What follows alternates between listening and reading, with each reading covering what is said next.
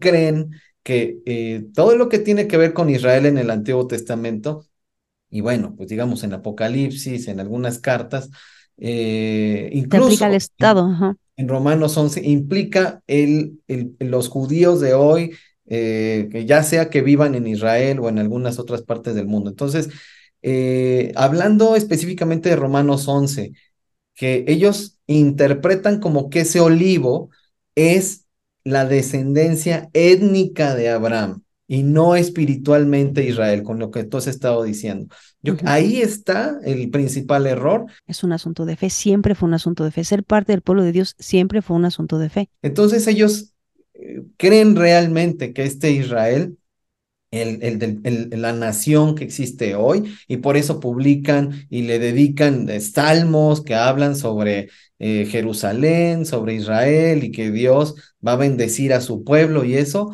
híjole, eh, no tiene que ver una cosa con la otra. bienvenidos, queridos amigos, por escuchas, gracias por acompañarnos.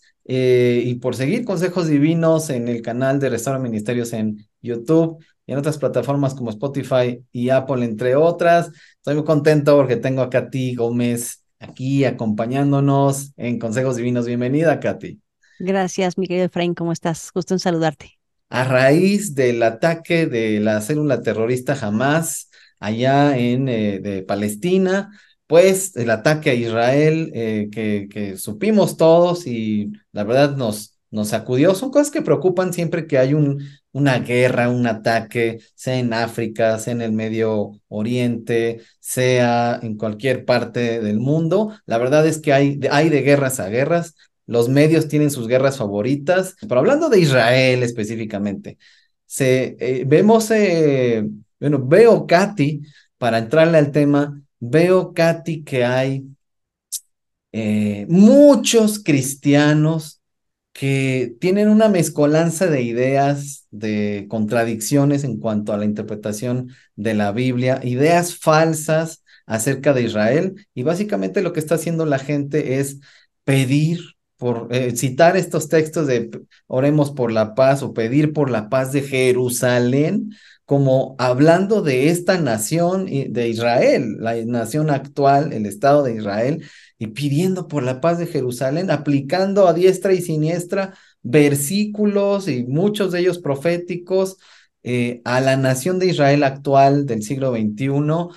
Eh, y, bueno, esto está mal en varios niveles, pero hablando teológicamente de una manera específica, eh, pues hay esta mezcolanza. Vamos a hablar de Romanos, vamos a tocar algunos capítulos para explicar eh, lo que está pasando, pero tú cómo ves esto que está ocurriendo en, en, cuanto a lo que estoy comentando, Katy. Sí, bueno, nuestro Mesías dijo en Mateo 24 que no nos sorprendiera que al final de los tiempos y, y, pasaría, desde que Él se fue, habría guerra y rumores de guerra. Yo creo que el problema que tenemos es que a veces vemos eh, situaciones geopolíticas y saltamos a dar conclusiones sin observar todo lo que tiene que pasar, por ejemplo, ¿no? proféticamente. O sea, no podríamos decir ya ahorita ya empezó la Tercera Guerra Mundial y mañana es la guerra de Og y Magog, si no consideramos todo lo, todo lo que dice el mismo pasaje de Mateo 24, ¿no? Todas las cosas que tienen que ir sucediendo. Si no vemos la abominación desoladora, no entendemos claramente lo que significa eso, no no hay manera de que conectemos lo que está pasando hoy con las cosas que tienen que suceder desde la perspectiva de, la profecía. Y como bien mencionas, a veces confundimos a la nación de Israel como etnia o como Estado, a lo que la escritura llama Israel. Y yo creo que ahí tenemos que hacer una clara diferencia. Porque si le aplicamos a el Estado de Israel las profecías bíblicas, estaríamos diciendo que Dios apoya o sostiene cualquier cosa que haga el Estado de Israel. Y tenemos que tener una mente fría para, para a veces claramente decir esto que hicieron no es correcto. O sea, no todo lo que están haciendo está bien, no podemos apoyar todo. Ahora, por supuesto, eh, podemos declarar sin lugar a dudas que lo que sucedió este fin de semana fue atroz, o sea, lo que jamás está haciendo es eh, una un acto de violencia, eh, rapiña, em, no tiene nombre, o sea, es, espantoso. podemos, abiertamente podemos despreciar cualquier acto de terrorismo y, en particular lo que están haciendo, ¿no?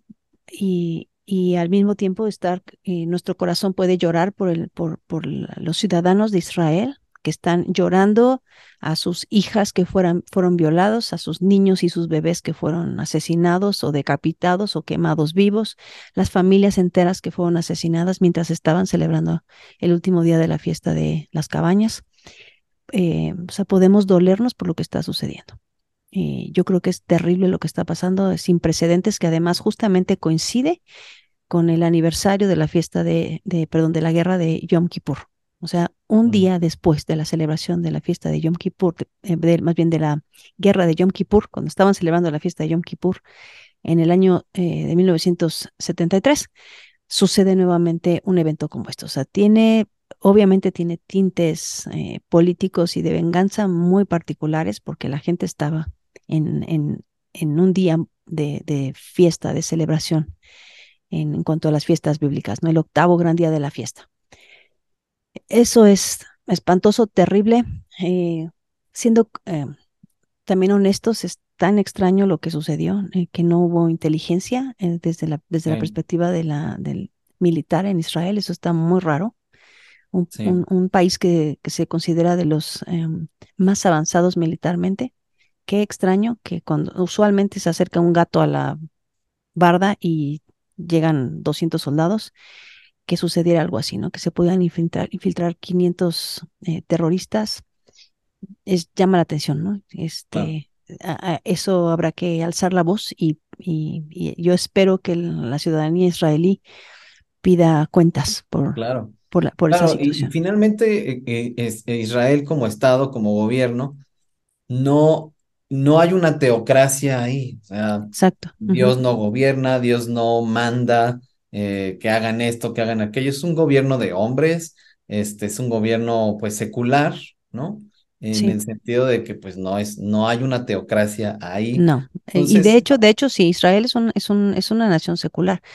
El mismo día en la que los, los este, ortodoxos y la mayoría de los judíos religiosos estaban celebrando la fiesta de Sukkot, el último día de la fiesta de Sukkot, este, en el desierto estaban celebrando una un concierto, una fiesta este, secular eh, que aprovecharon los, los terroristas porque había una multitud de jóvenes en ese lugar y tenían una estatua de Buda ahí en medio.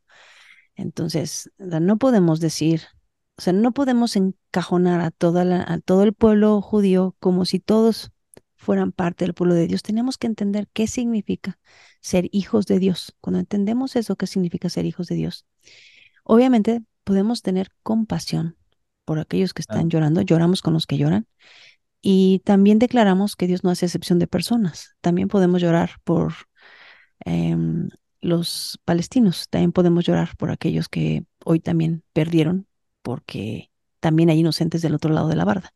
Pero están pagando por las consecuencias de sus líderes. Pastores, líderes de iglesias, de denominaciones, publicando en sus redes sociales, oremos por Israel, y, y, y, yo, yo le comentaba a alguien, y pues también por Palestina y también por lo que se ofrezca, ¿no?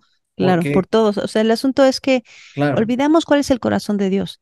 Exacto. Justamente estoy estudiando ahorita, este, en, en, una, de mis clases es el, libro de Jonás. En, y, y, y, justo esta mañana hablábamos de eso. Eh, el Señor mandó a Jonás, un hebreo, a predicarle a los ninivitas que era la capital, Nínive era la capital de los asirios. Una de las eh, culturas y de las naciones o de los imperios más violentos que ha existido en la historia. Ellos inventaron el empalamiento, ellos desollaban vivos a sus cautivos, ellos inventaron la crucifixión y está llena la historia y la arqueología de imágenes de los asirios haciendo este tipo de atrocidades porque se eh, se regordeaban en su vileza, ¿no? Y, por esta razón podemos saber cómo vivían.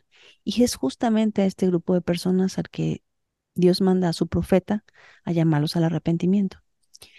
y me, esta mañana hablábamos de que justamente la palabra que está ahí en Jonás capítulo 3, en el versículo 8, cuando dice, cuando el rey eh, llama al arrepentimiento al pueblo de Nínive, dice que se quita su vestido real, se pone eh, silicio y se humilla, llama al ayuno al pueblo y dice, arrepiéntanse y vuélvanse de su mal camino y de su rapiña. Y la palabra que encontramos ahí en hebreo, rapiña, justamente es la palabra jamás.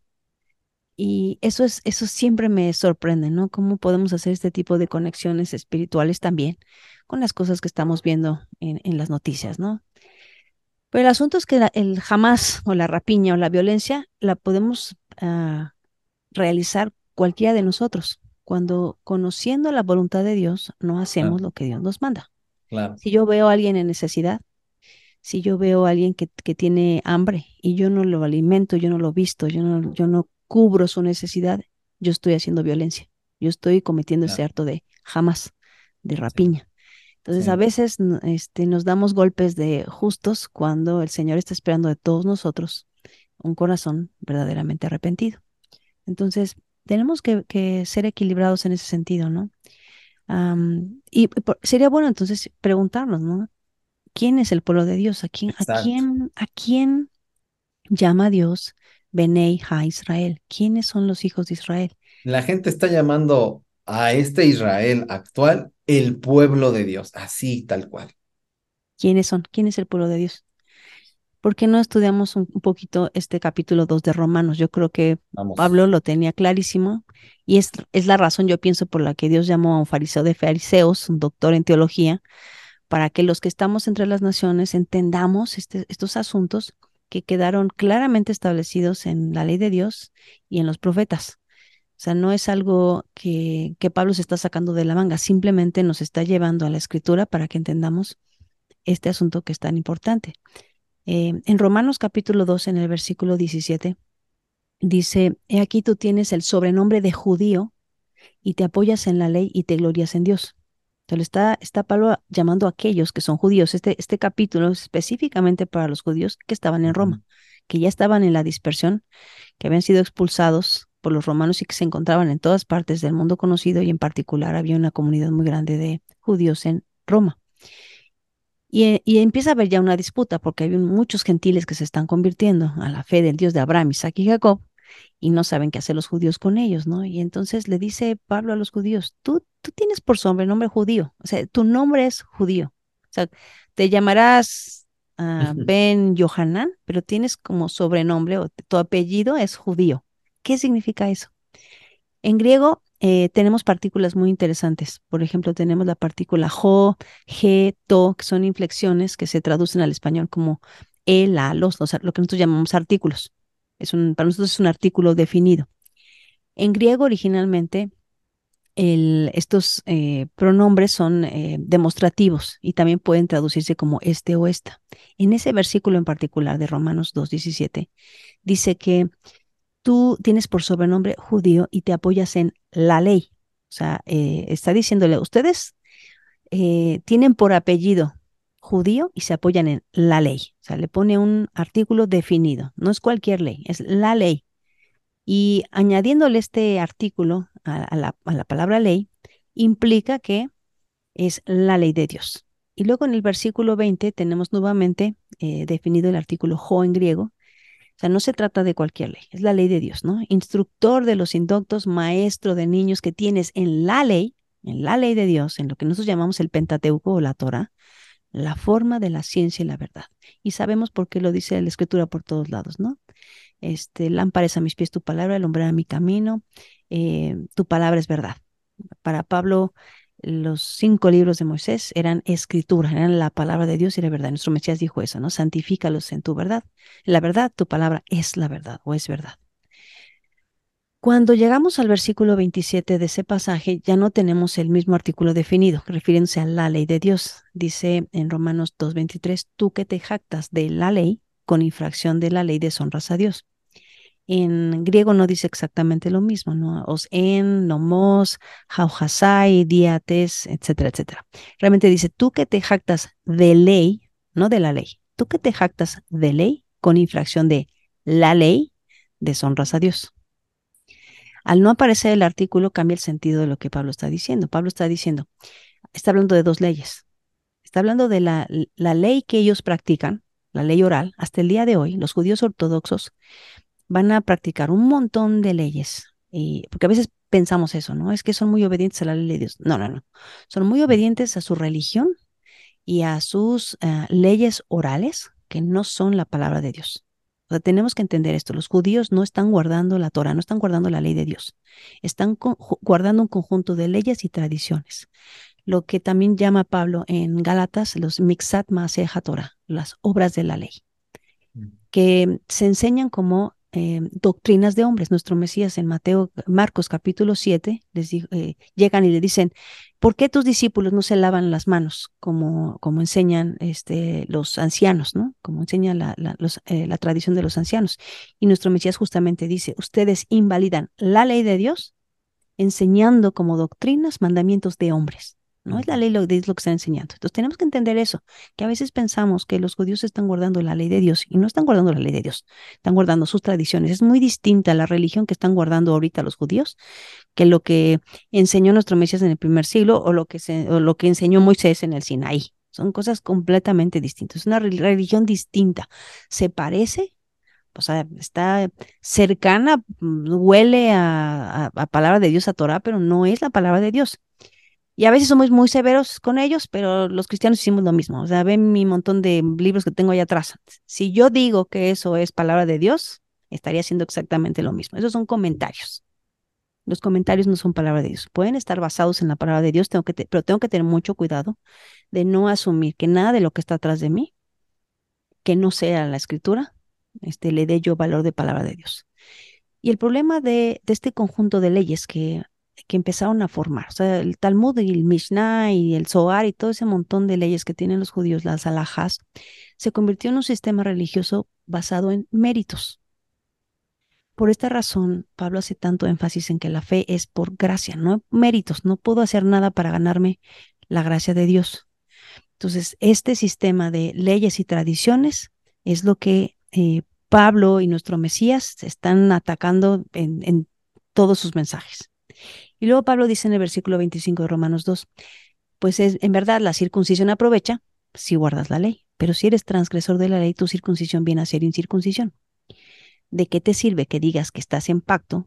Es, lo, yo hago la ilustración del anillo de bodas, ¿no? Ajá, tú traes anillo de bodas y eres infiel. o sea, ¿para qué te pones el anillo? De nada te sirve traer anillo de bodas si eres infiel a tu cónyuge.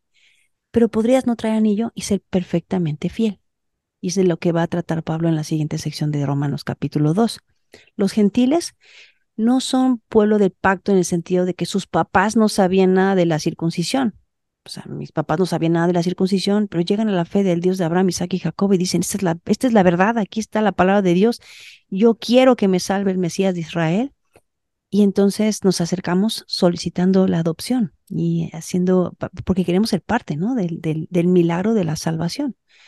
Pero Pablo está diciendo, ustedes traen la circuncisión física, pero no guardan la palabra de Dios. ¿De qué les sirve? Están guardando su montón de leyes, su montón de tradiciones, y, le llama este, nuestro Mesías doctrinas de hombres.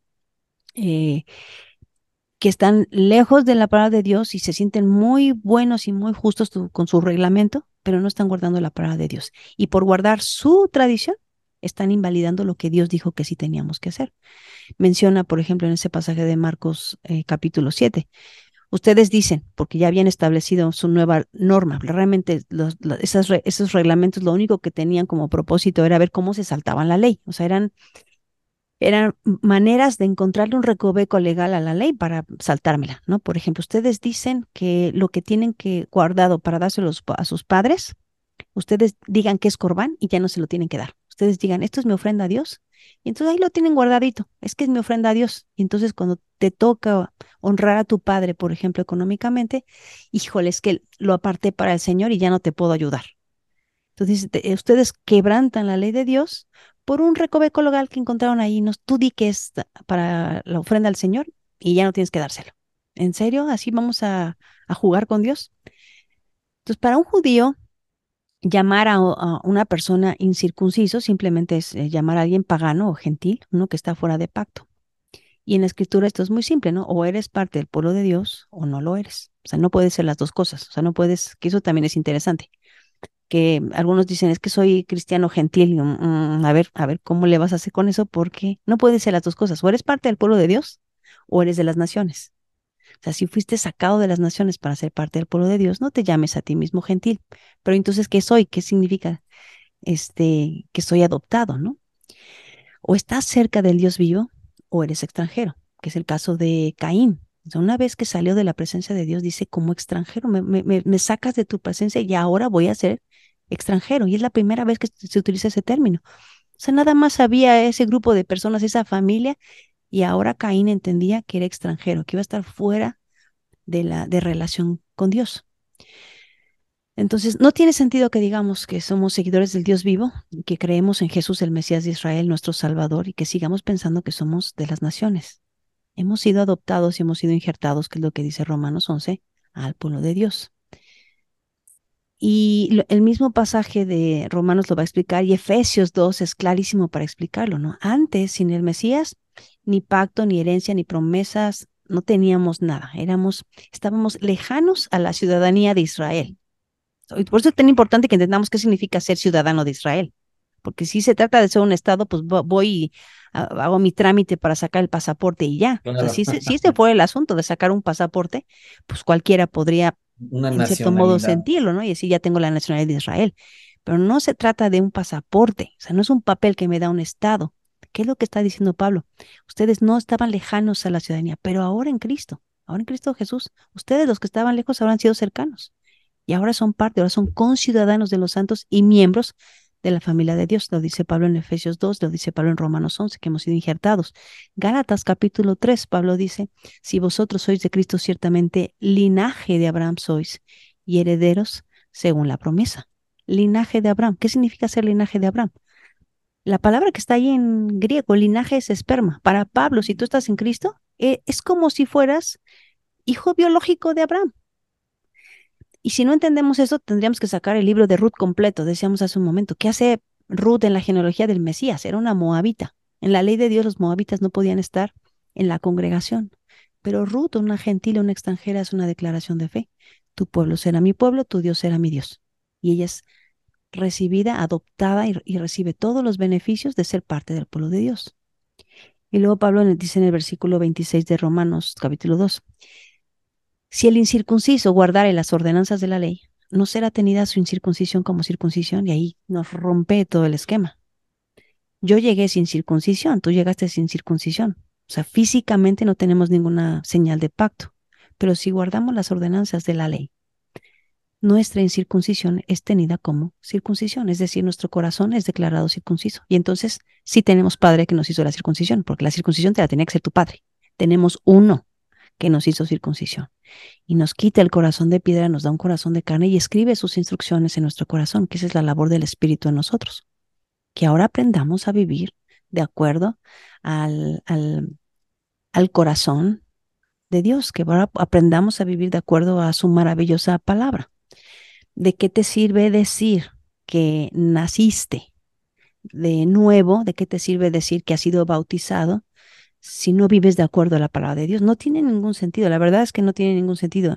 Y, y, nos, y, nos está pasando como creyentes, ¿no? O sea, me, me, acuerdo que lo mencionaste, no me acuerdo en cuál, este episodio, que hablabas acerca de, de, la verdadera, del verdadero nacimiento. O sea, ah, tenemos una generación de creyentes que piensa que porque hizo una oración, ya es salvo. Y, y entonces estaríamos añadiéndonos un mérito a nuestra salvación y justamente a veces hacemos mucho énfasis en que somos salvos por gracia, ajá, pero tú crees que porque hiciste una oración eres salvo. Eso, eso no es, es, no, eso no es añadirle obras a tu salvación. O sea, la salvación no es ni una oración, ni un bautismo. Eh, la, el verdadero nacimiento es empezar a caminar detrás de los pasos del Maestro. Y nos va a tomar toda la vida. La salvación no es una cosa que me guardo en, el bolsillo, la salvación es una persona. El nombre de nuestro Mesías en hebreo, Yeshua, significa Salvador. Su nombre completo, Yehoshua, significa Yahweh salva, Jehová salva. Él es la salvación. Cuando caminamos detrás de la salvación, tenemos asegurada la gracia de Dios y, la entrada al reino.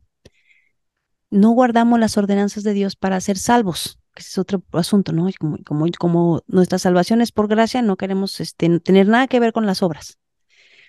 Y sin Mm. embargo, las obras, dice Pablo en Efesios capítulo 2, son la evidencia de que hemos nacido de nuevo. Lo dice también Santiago, ¿no? Muéstrame tu fe sin obras, yo te voy a mostrar mi fe por mis obras. Eh, tenemos que entender que eh, todo aquel que cree en Cristo es nacido de Dios.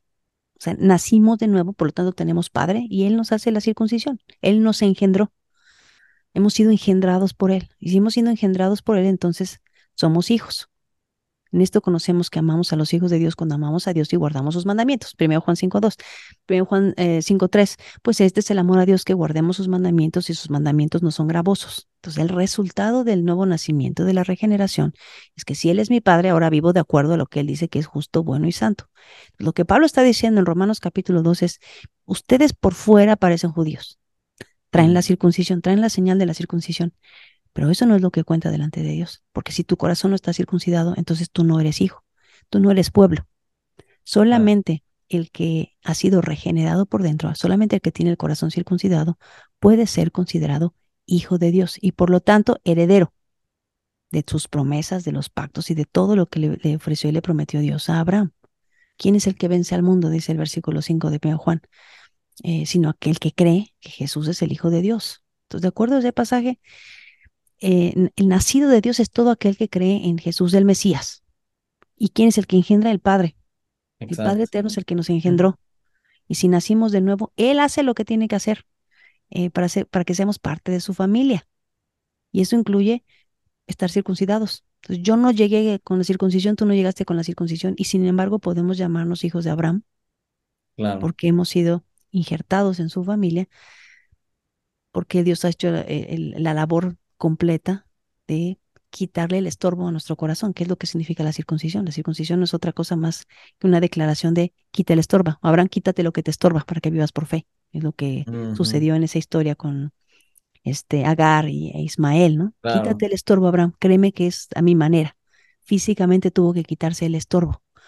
Y, y cuando observamos y entendemos este proceso de regeneración, pues sí, el Señor me está quitando lo que me estorba, ese peso que me estorba, para que yo pueda vivir y caminar en sus instrucciones. En Isaías 14:1, porque el Señor tendrá piedad de Jacob y todavía escogerá a Israel y lo hará reposar en su tierra y a ellos se unirán extranjeros y se juntarán a la familia de Jacob. Cuando Israel salió de Egipto, salió una multitud mixta, es lo que dice el pasaje de Éxodo. Una multitud mixta era de todas las naciones. Había gentiles de todas las naciones cuando salieron de Israel. Y Dios llama a esos hijos de Israel. Todo ese montón de extranjeros, incluyendo egipcios que vieron las maravillas de Dios y salieron con los Sí. hebreos, dijeron, este, este es el Dios verdadero, nos vamos con él. Y el Señor llama a todo ese montón de pueblo mixto hijos de Israel. ¿Quiénes Sí. son los hijos de Israel? Los que tienen el corazón circuncidado. Entonces, ahí es donde tenemos que tener mucho cuidado de no asumir que porque alguien trae la circuncisión exterior, automáticamente eso lo hace hijo de Dios y todo lo que hace y todo lo que dice ya es correcto. Porque Claro. entonces estaríamos cayendo en el mismo error que cayeron muchos en el primer siglo, por ejemplo, en Roma, que se dejaban de alguna manera fascinar, llama Pa- Pablo, esa, usa esa palabra en Gálatas, ¿no? ¿Quién los fascinó? Que ustedes ya estaban ordenadamente viviendo y ahora es que es muy atractivo, ¿no? Y empezamos a, atraer a nosotros un montón de prácticas y cosas que no, algunas eran bonitas, pero otras no tienen nada que ver con la palabra de Dios y otras son supersticiosas. O sea, si queremos ser bíblicos, tenemos que hacer las cosas bíblicamente. Y eso in- incluye entender quién es pueblo, quién es parte de la familia de Dios, quién es quién ha sido injertado en la familia de, de Dios. En el capítulo 9 de Romanos, Pablo habla de, de quién es la adopción. ¿De quién es la adopción? De los hijos de Israel. ¿Pero en, qué sentido? ¿En qué sentido? Pues que por medio de Cristo, por medio de este rey judío, venimos a ser parte de la familia de Abraham, no por sangre. De eso se trata toda la tesis de Pablo en Romanos y en Gálatas y en Efesios. No por sangre, no es un asunto de nacionalidad, porque nunca lo fue.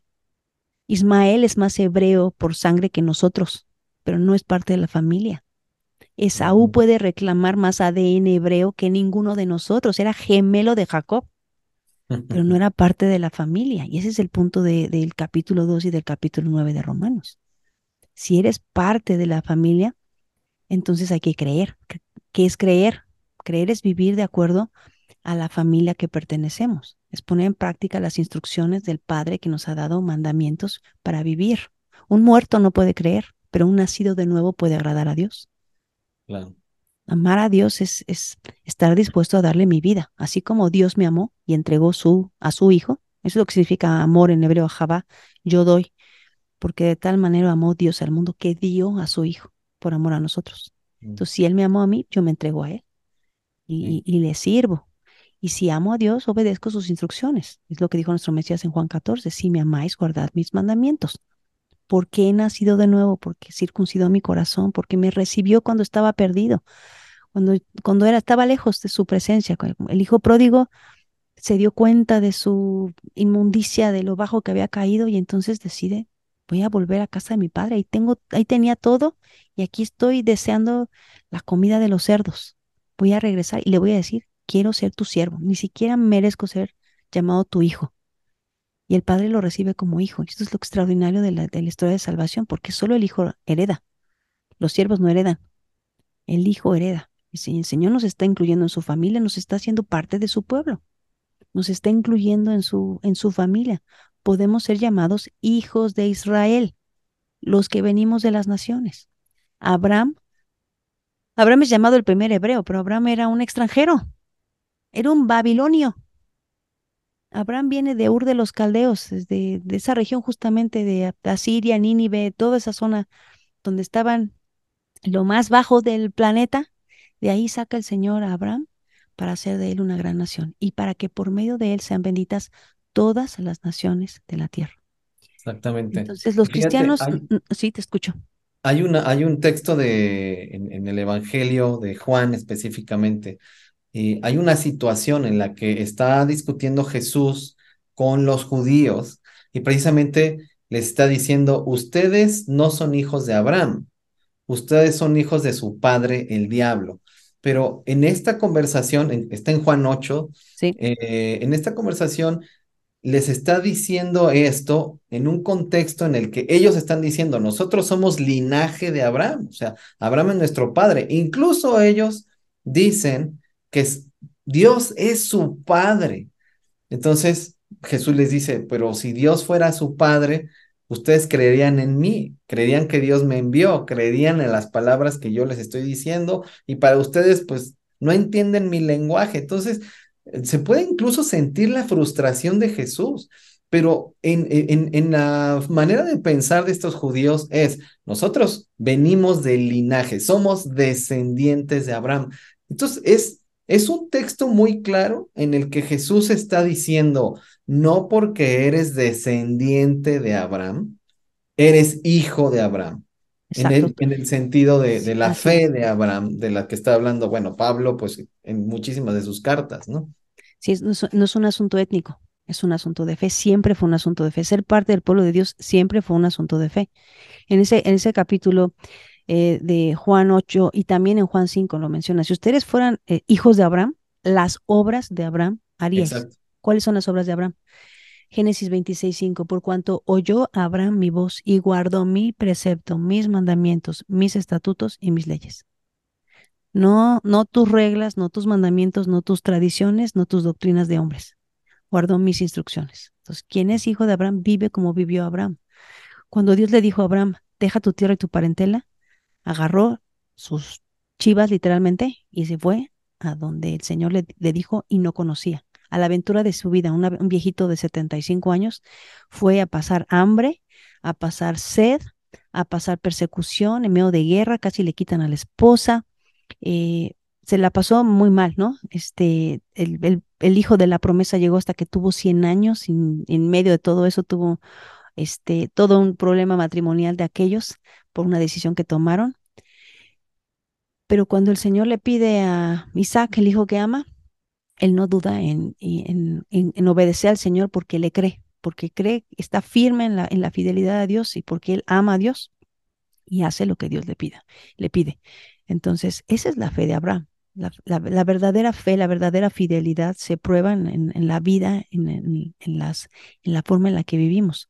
Pablo dice en, en Efesios 2, nos encanta Efesios 2.8, ¿no? Porque por gracia soy salvo por medio de la fe, esto no de vosotros, pues es donde Dios, no por obras para que nadie se gloríe.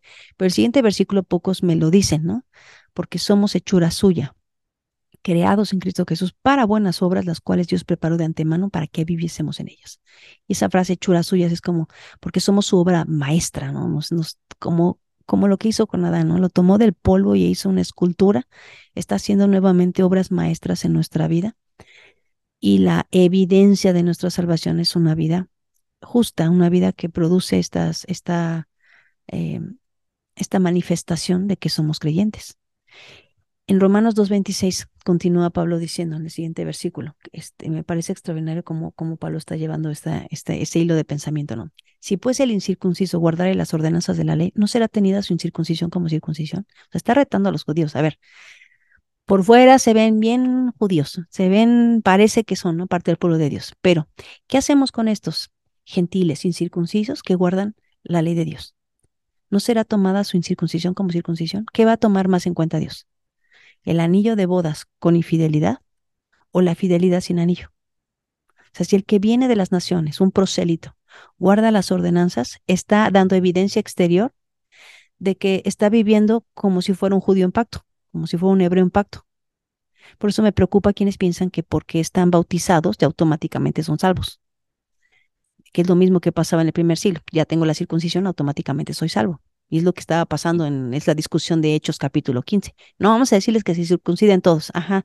¿Para qué quieres que se circunciden? Porque este todavía no quitan sus ídolos de su casa y los quiere circuncidados. ¿Cuál es el, el peligro? Que piensen que porque ya traen la circuncisión, ya tienen paso automático al reino. Y es lo que está pasando en esta generación. Ya hice una oración, ya me bauticé, entonces ya puedo hacer lo que se me dé la gana. Tengo carta libre para vivir este, como yo quiero, al fin que ya Dios me perdonó todos mis pecados, qué error este, estar viviendo de esa manera. Y por eso estamos viviendo el cielo en la tierra cuando deberíamos estar viviendo una vida plena y maravillosa, eh, llena de la presencia del Señor. Estamos cayendo en el mismo error de los judíos del primer siglo que pensaban que la circuncisión les bastaba para tener el reino asegurado. Y muchos me dicen, es que este, si no estás bautizado, si no estás circuncidado, este, no eres salvo. Pero si has muerto al pecado, estás viviendo como un descendiente de Abraham. Estás guardando las instrucciones. Entonces no hay duda que has sido adoptado. Ya no eres extranjero. Por eso ese pasaje de Génesis 26 es tan interesante, ¿no? El 26.4, multiplicaré tus descendencia como las estrellas del cielo y daré a tu descendencia todas estas tierras y todas las naciones de la tierra van a ser benditas en tu simiente. ¿Cómo, cómo todas las naciones de la tierra? Si, si, se va, si va a salir un pueblo de ti, por cuanto oyó Abraham mi voz y guardó mi precepto, mis mandamientos y estatutos. Si consideramos a Abraham el ejemplo de la fidelidad o de la fe, entonces tenemos también que andar en la fidelidad en la que anduvo Abraham. Nuestra fe debe ser completa. Por eso necesitamos leer con cuidado Santiago, lo, lo que dice Santiago al respecto. ¿no? no fue justificado por las obras Abraham, nuestro padre, y no está hablando de salvación eh, en cuanto al derramamiento de sangre. O sea, tenemos que también hacer esa distinción. Una cosa es la justicia de Dios, en la que no tengo nada que hacer porque yo no puedo pagar por mi pecado. Solo la sangre del Cordero de Dios que quita el pecado del mundo puede librarme de la maldición que hay sobre mí por mi pecado. Pero en la justicia de, de la ley de Dios, todos nosotros podemos participar. O sea, yo puedo honrar a mi padre, yo puedo no mentir, yo puedo no robar, yo puedo no matar, porque tengo el poder de Dios para vivir de esta manera, tengo el Espíritu de Dios en mí para, para practicar estas cosas que son justas, dice Pablo. La ley de Dios es justa, buena y santa. Este, invalidamos la ley porque estamos en la fe, dice Pablo en Romanos 3, de ninguna manera. Al contrario, lo establecemos. Romanos capítulo 6, pecaremos para que la gracia abunde. De ninguna manera, los que hemos muerto al pecado, ¿cómo viviremos en él? La, fe actúa juntamente con nuestras obras, dice Santiago eh, capítulo 22, y la fe se perfecciona por las obras y se cumple la escritura que dice Abraham le creyó a Dios, porque le creyó Dios, Abraham a Dios, le fue contado por justicia y fue llamado amigo de Dios. Entonces hay una relación siempre entre fe, justicia y amor. Sí. Y lo dice Pablo en el versículo 27, y el que físicamente es incircunciso, pero guarda perfectamente la ley, te condenará a ti, que con la letra de la ley, con la circuncisión, eres transgresor de la ley de Dios. Y luego ya, este es el versículo clave. Pues no es judío el que lo es exteriormente, ni es la circuncisión la que se hace exteriormente en la carne. La palabra o el nombre judío en hebreo, eh, Yehudá, es el nombre que le da Lea al cuarto hijo con Jacob. Yehudá significa alabanza a Jehová, alabanza a Yahweh. No es el que alaba a Jehová el que lo es exteriormente, ni la circuncisión la que se hace exteriormente en la carne. O sea, podemos tener una apariencia exterior de piedad, pero la verdadera fe siempre produce fruto. Entonces, el, cuando le pone nombre Lea al cuarto hijo, dice, este, esta vez alabaré a Jehová. Por eso llamó su nombre Judá, Yehudá. Alabar al Señor, celebrar, dar gracias a Yahweh, dar gracias a Dios. Ser un judío, en la pureza del término, significa alabar a Dios. Un judío no es uno que se jacta en lo exterior de una religión, el que extiende sus mantos y se sienta en la fila de adelante para en la sinagoga para aparentar piedad, no es el que se alarga este, sus filactelias o el que alarga sus oraciones para parecer piadoso. El que verdaderamente es judío desde, desde la perspectiva del término, la pureza del término, es el, es el que en el interior alaba al Creador. Y así lo dice Pablo en el versículo 29, sino que es judío, sino que es Yehudim, el que lo es en, lo interior. Y la circuncisión es la del corazón, en espíritu, no en letra. La alabanza de la cual no viene de los hombres, sino de Dios. Sí. Y a mí me gustaría hablar de esta confusión que hay por esta cuestión de lo de la guerra con Israel y todo esto, de que, o sea, hay muchos cristianos que, pues a lo mejor no tienen esta confusión de, ay, pues este, eh, tengo que ser del pueblo de Israel, ¿no? Eh, y sobre todo tiene que ver con una mala interpretación de Hebreos 11, perdón, de Hebreos 11, de Romanos 11, en cuanto a lo del olivo y las ramas eh, naturales y las ramas injertadas. Y pues hay un grupo de cristianos que tienen una teología dispensacionalista que le dan un lugar a Israel que es como si fuera un pueblo alternativo, o más bien la iglesia es un pueblo alternativo al pueblo de Israel, son dos pueblos, y entonces ellos siguen pensando que la descendencia étnica, los, eh, la descendencia de Abraham, descendencia de Jacob, eh, pues va a ser salva ya cuando se den los últimos eventos de la historia y cuando Jesús venga, entonces eh, van a creer los judíos y ellos van a evangelizar el mundo porque la iglesia, según esta teología dispensacionalista, ya no va a estar en la tierra. Entonces son los judíos convertidos al Señor los que, los que van a evangelizar el mundo. Entonces tienen esta idea y por lo tanto creen que eh, todo lo que tiene que ver con Israel en el Antiguo Testamento, y bueno, pues digamos en Apocalipsis, en algunas cartas, eh, incluso... el Estado, en Romanos 11 implica el, los judíos de hoy, eh, que ya sea que vivan en Israel o en algunas otras partes del mundo. Entonces, eh, hablando específicamente de Romanos 11, que ellos interpretan como que ese olivo es la descendencia étnica de Abraham y no espiritualmente Israel, con lo que tú has estado diciendo. Yo, Ahí está el principal error, la principal eh, eh, interpretación equivocada. ¿Por qué? Porque eh, precisamente cuando em, está hablando de que todo Israel será salvo, dice, hermanos, ahí en Romanos 11, a partir del versículo 25, hermanos, quiero que entiendan este misterio para que no se vuelvan presuntuosos parte de Israel se ha endurecido y así permanecerá hasta que haya entrado la totalidad de los gentiles. De esta manera, todo Israel será salvo, como está escrito, el Redentor vendrá de Sión y apartará de Jacob la impiedad, y este será mi pacto con ellos cuando perdone sus pecados. Entonces, tiene esta idea de que, ah, ese Israel, el Israel que permanece todavía hasta ahora, ese se van a convertir a Jesús y entonces ya cuando los gentiles se hayan, eh, eh, digamos, toda tribu, lengua y nación conozca del Evangelio de Jesucristo, entonces ahora sí ya se van a convertir los judíos. Entonces, está hablando de este Israel espiritual, que cuando llegue el momento, Israel será salvo. Y obviamente hay descendencia étnica de Abraham que se, ha convertido, que no ha querido creer, y hay descendencia étnica de Abraham que ha creído desde el siglo I y creerá y seguirá creyendo. Entonces, eh, hay, hay, esta idea y hay toda una interpretación que deriva. Muchos cristianos, la verdad, ni saben que son dispensacionalistas, sino que vienen repitiendo una enseñanza que les han dado a través de, del tiempo. Entonces ellos eh, creen realmente que este Israel la nación que existe hoy y por eso publican y le dedican eh, salmos que hablan sobre eh, Jerusalén, sobre Israel y que Dios va a bendecir a su pueblo y eso, híjole, eh, no tiene que ver una cosa con la otra.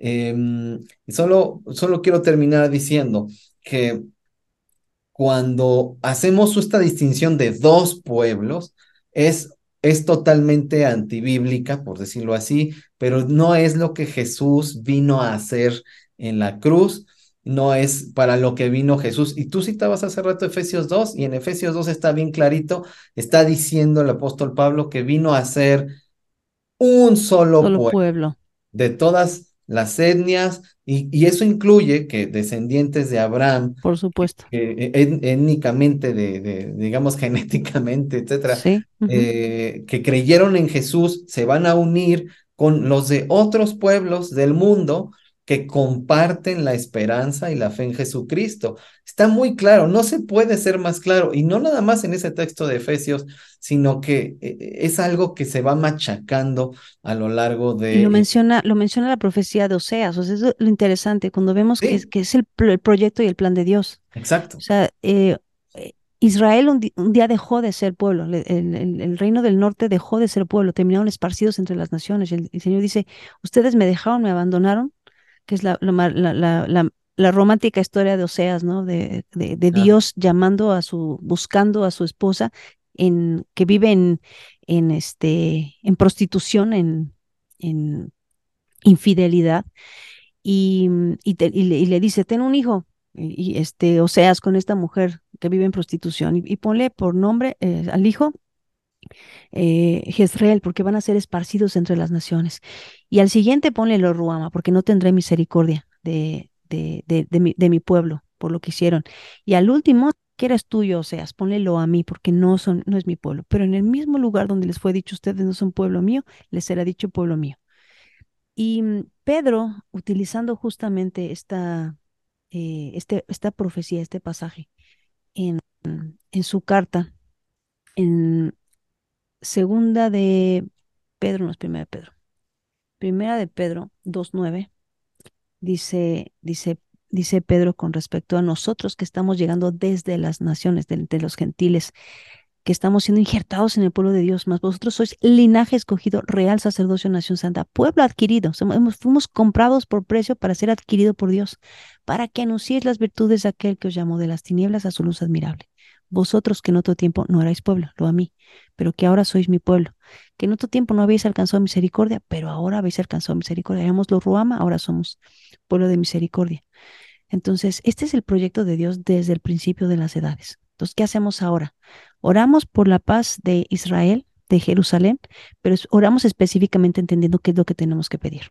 La palabra shalom en hebreo significa que estés completo. Lo que le falta a Jerusalén es el Mesías.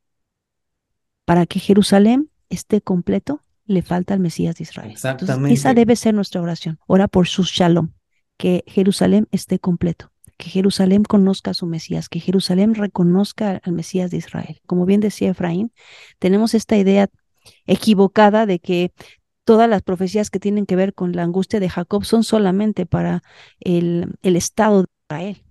Si tú y yo, por lo que hemos entendido ahorita en Romanos 2 o en Romanos 9 o Romanos 11 o Efesios 2 o Gálatas 3, entendemos que somos parte del pueblo de Dios y eso significa que ya no hay dos pueblos, que ahora somos parte, tenemos la ciudadanía de Israel por adopción, nosotros también vamos a sufrir persecución. O sea, cuando empiece lo, duro, lo tupido, nos va a tocar parejo, no, no va a tocar solamente una región del mundo. Exactamente. ¿Quién es pueblo de Dios? Los que viven de esta manera, los que han sido salvados y rescatados, viven de acuerdo a la instrucción de Dios, esos son los perseguidos. Y eso nos incluye a todos nosotros. Entonces, oramos que a Jerusalén el Señor le complete lo que falta. Jerusalén necesita conocer a su Mesías, que el Padre Eterno nos ayude a provocar a celos a Judá, a los que por sangre son descendientes de Judá. Pero nosotros tenemos que estar listos, porque si se vienen tiempos difíciles es para todo el planeta, no nada más para un grupo específico de una que pertenecen a una etnia en un lugar, en una región de la tierra. Todos aquellos que por fe en el Mesías somos descendientes de Abraham, desde la perspectiva espiritual es lo que está diciendo Pablo en Galatas capítulo 3. Todos los que hemos sido adoptados, injertados en el pueblo de Dios, como dice Romanos capítulo 11, todos nosotros vamos a pasar por tiempos duros de persecución. No hay, no hay tal cosa como que la tribulación es solamente para la, la casa de, de Judá. Eso, ese, e, eso es teología del reemplazo y la Biblia no nos enseña teología del reemplazo. La Biblia enseña la teología del injerto. Y si ha sido injertado, mi hermano, es parejo. Todas las bendiciones, pero también todas las responsabilidades. Y eso incluye también tiempos difíciles y tribulación. El Mesías no nos dijo que todo iba a estar bien y que no iba a haber guerra ni persecución para nosotros, al contrario. Decir que eh, hay palestinos que también son hijos de Abraham. Así es. Y pues, obviamente con esta frase se le va a parar los pelos de punta a muchos, pero es, es parte de no entender, o sea, como alguien que cree que la salvación es por fe y que es por gracia, ¿por qué piensan que por la, por la descendencia, por el linaje se van a salvar algunas personas? Ah, no es que también tienen que creer en Jesús, sí, pero el creer que eh, Israel, por ser una descendencia, la descendencia de Abraham, se van a salvar. Automáticamente no. Entonces, solamente claro que tienen que, conocieran, al, o sea, que decidieran escoger a su Mesías, ¿no? Ese es el asunto. Pero el punto es que sí, que hay una contradicción en las ideas que tienen. No puedes creer ambas cosas al mismo tiempo, que es lo que están creyendo hoy muchos de ellos. Y, para los que todavía se resistan, eh, eh, estudien, estudien eh, Romanos 11 para que vean cuál es ese olivo.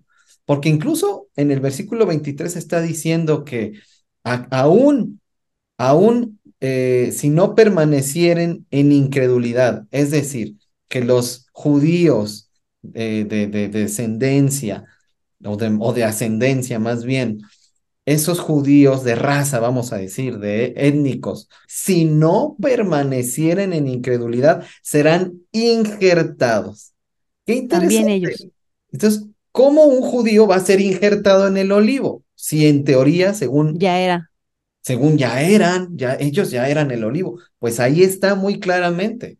No, no por ser judío de raza, ya, ya eres el olivo. No es cierto, no, e, es una idea totalmente equivocada. Ahí está muy claro. Y por eso podemos entender que es esta explicación que ha estado dando Katy de que somos un pueblo, de quiénes son, quién es el Israel espiritual, quiénes son los hijos de Dios, el pueblo de Dios.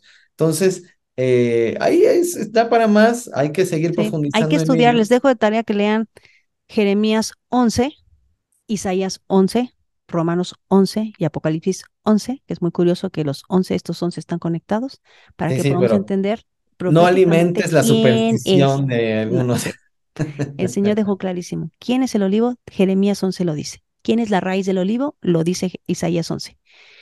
Pablo nos explica en Romanos 11 cuál es nuestra posición y que aún este, los que pertenecían al olivo fueron desgajados por su incredulidad. Si creen, van a volver a ser injertados. Pero el ser injertado es un asunto de fe, de fidelidad, de, de, verdaderamente vivir en lealtad a aquel que pagó el precio para que nosotros podamos ser incluidos en su familia. Y claro, todo eso, solo hay un pueblo, un rebaño. Todo eso como resultado de la gracia de Dios, de su misericordia, podemos creer y podemos obedecer y podemos adorar a Dios porque Él ha tenido misericordia y gracia para nosotros, ¿no? Como la tuvo de Nínive, la tuvo de nosotros. Claro, exactamente. Qué, qué maravilla. Creo que es algo necesario que la gente necesita reflexionar, pensar. Eh, no es que queramos, Katy o yo, que piensen exactamente como nosotros, que sean de nuestra teología. Eso no es el objetivo. El objetivo es ir a las escrituras y retar nuestras propias ideas o las ideas adquiridas o heredadas de los maestros que hemos tenido. Eh, es retar esas ideas yendo a la escritura y si es necesario renunciar a las que se opongan a la escritura. Y ese ha sido, ese ha sido mi proceso y seguramente el de Katy, que cuando vamos a la escritura tenemos que cuestionar nuestras ideas, nuestras creencias, nuestras teologías y renunciar a las que se oponen a las escrituras. Yo he tenido que renunciar a muchas ideas que yo tenía, eh, que me enseñaron y que pues yo repetía como, como, como lorito, sin haber ido yo directamente a las escrituras. Ese es el gran reto que tenemos los cristianos y el reto que les lanzamos a los que nos están viendo y escuchando, ¿no, Katy? Absolutamente. Una de las frases con las que siempre termino mis videos es no dejes que nadie te diga lo que dice la Biblia, léela por ti mismo. Entonces es el reto, que no nos crean a nosotros, sino que vayan e investiguen lo que dice la Escritura. Y si la Escritura te, te confronta y te redarguye y te enseña y te instruye, entonces haz lo que dice el Señor Cambia lo que tengas que cambiar. Si te caen velos de los ojos, maravilloso, porque entonces vas a entender muchas cosas más de la palabra. Pero esta generación no va a tener pretexto porque tenemos la Biblia en, el, en nuestro idioma, en la versión que te guste, en tu celular, en tu computadora, en tu tableta. Si no entendemos la palabra es por flojera, no porque no la tengamos lejos. Y acceso al hebreo y al griego ¿eh? a través de herramientas. Además. Ah, yo no he tomado un curso, yo no fui al seminario. Hay herramientas ahí al alcance, algunas de ellas gratuitas, para ver, a ver, ¿qué, qué, cuál es, qué es la palabra en hebreo, cuál es la palabra en griego, cuáles son los significados y que tú puedas ir conectando esos puntos. Ahí está, realmente tienes razón, eh, eh, Katy, en cuanto a que tenemos una gran responsabilidad, no hay pretexto y eh, pues solamente quiero decir que Estoy muy agradecido por este tiempo, Katy. Eh, creo que abarcamos lo que necesitamos, lo que queríamos abarcar para hablar de estos temas específicamente. Eh, son eh, muchas cosas, seguramente las han escuchado, las saben, pero el gran problema es, el gran problema de la iglesia es que no queremos renunciar a nuestras preciadas ideas y creencias y doctrinas que a veces, a veces, se oponen a la enseñanza de las escrituras y te das cuenta cuando las, las, estudias por, por, por tu cuenta y no porque, ay, seas muy inteligente y qué buen estudiante, sino porque es una manera de humillarnos y de decirle al Espíritu Santo, guíame, ayúdame a entender. Y esa tiene que ser nuestra oración cuando nos acercamos a las escrituras. Guíame, ¿no? No quiero yo eh, buscar validar mis creencias y mis doctrinas heredadas, enseñadas. No, quiero, quiero entender lo que tú has revelado. Ayúdame, ¿no? Esa es la gran actitud, eh, una actitud espiritual, que, la actitud espiritual que debemos tener todos siempre. Absolutamente. Y necesitamos recordar eso. Igual que para el judío, el gentil que anhela al Dios vivo, su fe lo transforma de adentro hacia afuera, no al revés. Primero el espíritu, que no es otra cosa sino la voluntad del Creador puesta en nosotros, su viento, su espíritu, ¿no? Que nos mueve a andar en sus caminos, que nos lleva a desear practicar las cosas que Él llama justas, buenas y santas. Eh, y este, y este es el corazón del Evangelio, este es el corazón del Evangelio. El Señor quiere alcanzar a todos, no hace acepción de personas, todos están llamados de vuelta a casa. Katy, muchas gracias. Gracias a Dios por tu vida. Busquen Katy Gómez, así está en, YouTube, en su canal. Van a encontrar, van a seguir eh, pues, profundizando en el estudio, obteniendo herramientas, inspiración para que ustedes mismos eh, vayan y hagan lo propio. Ahí están las herramientas, está el, Espíritu Santo, lo que eh, su guía, el que nos da sabiduría, entendimiento, y están las herramientas eh, y si una herramienta es ir, inscribirte a un instituto, a un seminario, pues hay que aprovechar las herramientas. Si no, pues hay herramientas que desde tu casa puedes utilizar. Como decía eh, Katia hace rato, hay comentarios bíblicos, hay muchas herramientas realmente. Y pues no es hacerle caso ciegamente a, algo específicamente, es, son herramientas que nos, que podemos utilizar para que Dios nos conduzca a su verdad. Entonces, gracias, Katy, que Dios te bendiga, estamos, estamos en contacto. Gracias, amigo, un gusto estar contigo y charlar contigo siempre. Ah, sí, estuvo padrísimo. Dejen sus comentarios acá en el video, eh, aunque sea para decirnos, no, no es cierto. Eh, bueno, eh, aunque sea para reclamar, dejen un comentario ahí. O, o si quieren seguir la conversación, pues la seguimos ahí en los comentarios. no, Así es. No nos da miedo la discusión porque justamente de eso se trata, ¿no? De luchar con, con los conceptos, afilarnos unos a otros y de ser transformados por, porque estamos abiertos al diálogo. Yo creo que uno de los problemas que ha tenido la iglesia es que si no piensas igual que yo, ya no te hablo, ¿no? Y yo creo que ese es un grave problema. Al contrario, tenemos que buscarnos, hablarnos, crecer juntos y estirarnos y retarnos a pensar diferente y entre más diferente piensa alguien que yo, más me reta a, examinar lo que creo. Entonces, si podemos retarte a hacer lo mismo, maravilloso, bienvenido a la discusión. Ayudémonos a cada vez entender más la, la, la, palabra revelada. Muy bien, pues, eh, pues me despido. Eh, gracias por acompañarnos hasta aquí. Que Dios sea contigo y hasta pronto.